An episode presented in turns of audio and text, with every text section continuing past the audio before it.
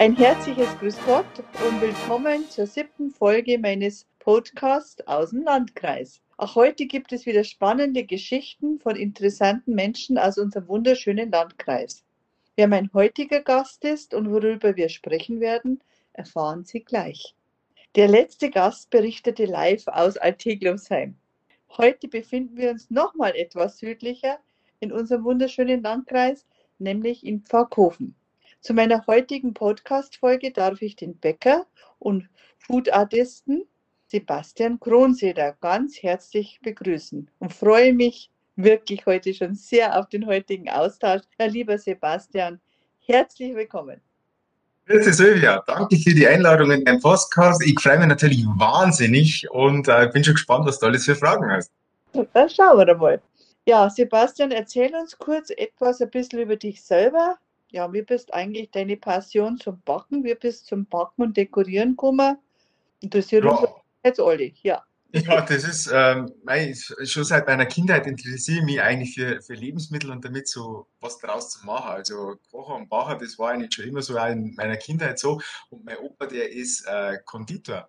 Und ich glaube, die hat mir das vielleicht auch ein bisschen so in die Wiege gelegt, weil irgendwann habe ich einfach dann auch festgestellt, dass ich da irgendwie ein Händchen dafür habe und, und habe dann einfach dieses Ding nutzt und, und einfach ein bisschen immer weiter ausgearbeitet und ja, und es, es, es packt mich nach wie vor und, und der Opa hat ja früher, wenn er seine Torten zu uns gebracht hat, da hat er da schon immer so ja, eine Freude in mir geweckt. Einfach, was er da so mitgebracht hat, das war schön fürs Auge, das war immer lecker und, und es war immer was Besonderes. Und ja, und das, glaube ich, hat mich einfach als Burg gefangen und, und dann habe ich einfach in die Richtung ein bisschen was gemacht. Und Konditorlehre war mir leider von den Arbeitszeiten als junger Mensch ein bisschen stressig, weil wenn meine Freunde alle weggehen und ich in der Backstube stehe, da habe ich eigentlich auch nicht so wirklich Lust gehabt und dann habe ich kochen gelernt. Aber auch nicht bereut. Sehr gut, passt ja alles irgendwie sehr gut zusammen, da ich sagen. Ich weiß nicht, du hast ja schon ganz eine große Fangemeinde, die das verfolgen, deine neuesten Kreationen, egal ob es um Zucker, Marzipan, Modellierschokolade oder Obst und Gemüse geht. Sebastian, du bist ein Experte und zauberst aus diesen Dingen ganz einzigartige Kunstwerke. Aber auch alles rund ums Backen beherrschst du wie ein Profi. Einen besseren Gast für die heutige Folge hätte ich mir nicht wünschen können. Denn so kurz vor Ostern kommt bestimmt wieder die Frage auf, bei mir selber was wird nun gebacken? Ein klassischer Hefezopf, ein Osterlamm oder Dorten? Diese Frage und vieles mehr wirst du uns heute, lieber Sebastian, beantworten. Lieber Sebastian, du hast dich bereits kurz vorgestellt, aber erzähl uns doch etwas darüber, wie du zu deiner Leidenschaft, dem Backen, überhaupt gekommen bist. Ja, das soll ich natürlich gern. Ich habe dir ja schon erzählt, äh, das Ganze wurde eigentlich so von meinem Opa gestartet, das Ganze. Also, und dann habe ich mich einfach damit ein bisschen beschäftigt, eine Kochlehre absolviert und nach dieser Kochlehre war ich eigentlich immer dann so, dass ich sage, ich habe mich immer schon für das Süße interessiert. Also ich habe dann diverse Kurse ja gemacht, Modellier, Schokolade verarbeiten, also Figuren modellieren, Obst- und Gemüseschnitzen machen, also so Blumen herstellen aus Melonen und so Figuren einschnitzen. Und ich habe immer gemerkt, dass man da eigentlich so äh, dass mir das leicht von der Hand geht. Also das, was ich mir so im Kopf vorstelle, dass ich das eigentlich mit der Hand gut umsetzen kann. Und das hat mich eigentlich immer schon interessiert und auch fasziniert. Und ja, und dann fängt man einfach an, dass man das immer weiter ausarbeitet und ja, das noch macht. Und dann habe ich noch das Airbrushen auf Torten angefangen und dann das Modellieren, die ersten Wettbewerbe gemacht. Und so ist eigentlich eins ins andere übergegangen. Und äh, ja, und das lasst mich nach wie vor nicht los. Ja, spannend. Jeder, der selbst ein begeisterter Hobbykoch ist, weiß, dass du bereits an einer erfolgreichen TV-Show teilgenommen hast. Wie kann man sich denn den Ablauf vorstellen? Und zwar war das, glaube ich, das große Backen. Erzähl uns vielleicht ein bisschen, was wie das so abläuft. Ja, das war 2016. Da habe ich das Riesenglück gehabt und einer von, sage jetzt mal, ungefähr 2000 Bewerbern äh, in der Show teilzunehmen. Und das war einfach nur der Wahnsinn. Ich habe ja vorher die Sendung auch verfolgt und war ein Riesenfan davon. Und dann habe ich zu meiner Frau damals gesagt, Mensch, ich möchte halt einmal in dieses Backzeit reingehen. Sage ich, einfach mal da mitmachen und zum Schauen, wie man eigentlich als Hobbybäcker so sie da schlagt. Und dann habe ich mich ganz normal beworben und bin dann auch ausgewählt worden und hab, bin dann auch zum Casting eingeladen worden. Und da habe ich so eine narrische Torten gemacht, dass die da drin gleich gesagt haben, ja, um Gottes Willen, den brauchen wir. Das hat sich sogar in andere Städte, hat sich das dann rumgesprochen, weil die dort so narrisch waren. Und einfach auch, ja, mein Dialekt und wie so rede und wie so einfach die Art, sag jetzt mal, die ist anscheinend gut angekommen. Das war sehr medienwirksam, sagen wir mal so. Und ja, dann habe ich das Glück gehabt, dass ich bei der Sendung da teilgenommen habe und ich habe immer gesagt, ich nehme da teil ohne Druck, ich schaue, wie weit ich komme und ich will einfach Spaß haben. Dass ich natürlich dann bis ins Finale schaffe und da schaffe am Platz 1 vorbei bin, das haben wir natürlich selber auch nicht erträumt. Und das war natürlich schon schön, gell? Und als Mob ist ja sowieso ein Exot im Bereich Backen, das muss man natürlich auch ganz klar sagen. Und ja, das war eigentlich so der Status von dem Ganzen. Ja, super. Und hast du jetzt mittlerweile schon weitere Auftritte gehabt oder wie schaut das aus? Oder was, was Ja, jetzt so? ja, da ist eigentlich dann auch schon noch einiges gekommen. Also äh, an, an so TV-Geschichten. Ähm, mein Sat.1 Frühstücksfernsehen war ja ein paar Mal. Dann war jetzt vor kurzem, letztes Jahr, habe ich noch an einer Backsendung teilgenommen. Das war ein ganz spannendes Format. Das war Backen ohne Rezept. Also fünf Kandidaten gegeneinander und jeden Tag backt der andere was vor und du sollst anhand Geschmack und Optik das so nah wie möglich ohne Rezept nachbacken und danach gibt es einen Wochensieger und der gewinnt halt dann. Und das habe ich gewonnen, muss man auch sagen, das war schön. Also es war eine wahnsinnige Herausforderung. Und ja, so ergibt sich eigentlich alleweil wieder was. Ich sag, wenn man sich keinen Druck nicht macht und das ganz entspannt einfach so dahin macht, dann, dann ist es eigentlich eine schöne Sache. Aber hauptsächlich gebe ich ja bei mir daheim meine Workshops in meinem Workshopraum und, und das ist was, das macht mal wahnsinnig Spaß, einfach die Leute was beizubringen, was, was du nicht viel brauchst, bloß Fantasie und deine Hände und ein paar Zutaten und, und dann kannst du wirklich aus, ich sage immer, aus ganz banalen Zutaten wirklich Großartiges erschaffen. Das ist, das ist was, das freut mich immer wieder, was die Leute dann doch schaffen, wenn sie sich da ein bisschen reinhängen. sind bestimmt viele dabei, die sagen, Mensch, das möchte ich auch mal lernen oder auch mal ein bisschen Kinder. Finde das super mit diesem äh, Workshop.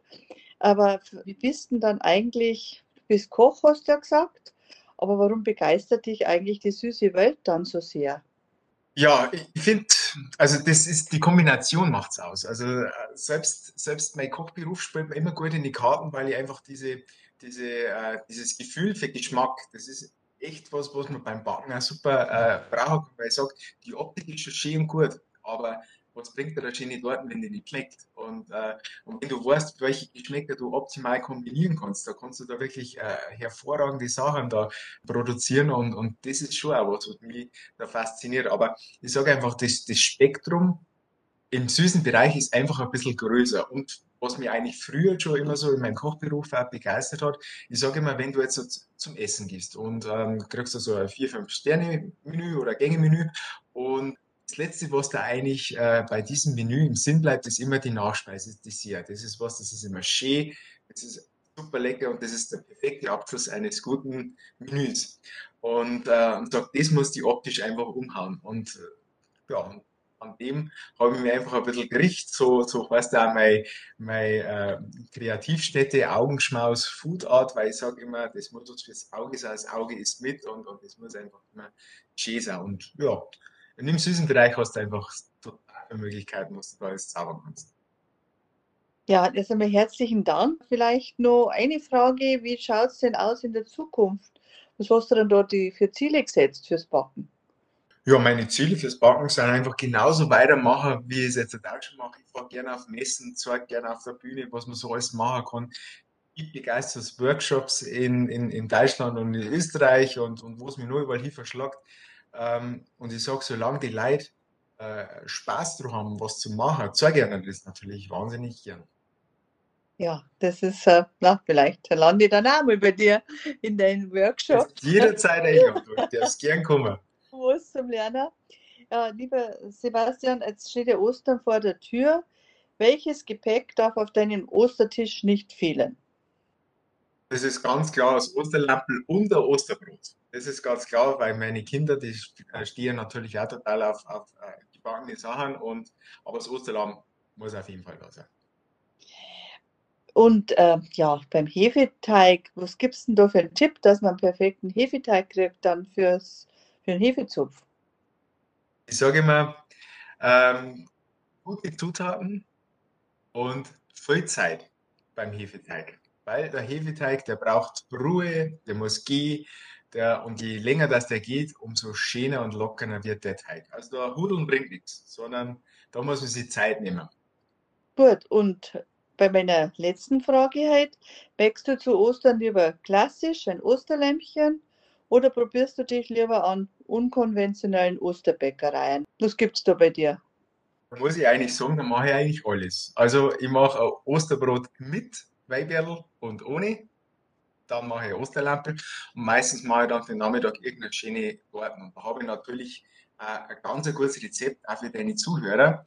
Und zwar mache ich da immer gern einen Schokoladen-Bockbierkuchen, weil wir ja mir in der Startbierzeit sind, nach Ostern noch, ein bisschen so. Und äh, das übrige Bockbier muss ich irgendwie weg im Startbier, also das machen wir in den Kuchen. Und zwar ist es ein Schokoladen-Bockbierkuchen mit Rasela Nut, das ist so eine schöne Gewürzmischung. Ähm, passt wunderbar zu diesem schokoladigen Kuchen. Dazu haben wir Balsamico-Preiselbeeren und eine weiße Schokoladenganache. Jetzt jetzt total verrückt, aber es ist eine Symphonie im, im Mund. Ja, super. Und das Rezept, wie kriegen wir das? Das Rezept, das da wir einfach in die Show Notes verlinken und dann können die Leute es nachbauen und ich hoffe, dass die Leute genauso schmeckt, wie mir das schmeckt. Also, das hört sich ja ganz super an. Also, bin ja also gespannt, aber naja, vielleicht schaue ich mal, vielleicht versuche ich es einmal, dass es nachbacken kann, Sebastian. Vielen lieben Dank auch nochmal für diesen tollen Rezepttipp. Und es hat mich sehr gefreut, mehr über dich und deine Passion zum Backen und Dekorieren zu erfahren. Vielen herzlichen Dank für deine Tipps. Ich würde sagen, einen erfolgreichen Osterbacken steht dann nichts mehr im Weg. Lieber Sebastian, ich wünsche dir weiterhin viel Erfolg, weiterhin so viel Freude und gutes Gelingen bei allen weiteren Projekten, die du noch vor dir hast. Auch bei meinen Zuhörerinnen und Zuhörern bedanke ich mich und verabschiede mich. Ich würde mich sehr freuen, wenn Sie bei meiner nächsten Folge wieder dabei sind. Bis dahin, alles Gute. Ja, aber jetzt möchte Sebastian aber noch was sagen. Bitte, Sebastian. Liebe Silvia, herzlichen Dank für die Einladung in den Podcast. Hat mich natürlich wahnsinnig gefreut. Äh, die Zuhörer wünschen natürlich viel Spaß beim Nachbacken der Torte und schöne Ostern natürlich. Und Silvia, du bist natürlich jederzeit eingeladen, mit deinem Team bei mir einen Workshop zu machen und dann sind wir richtig auf. Schöne Ostern für euch. Danke. Ja, werden wir vielleicht machen. Servus.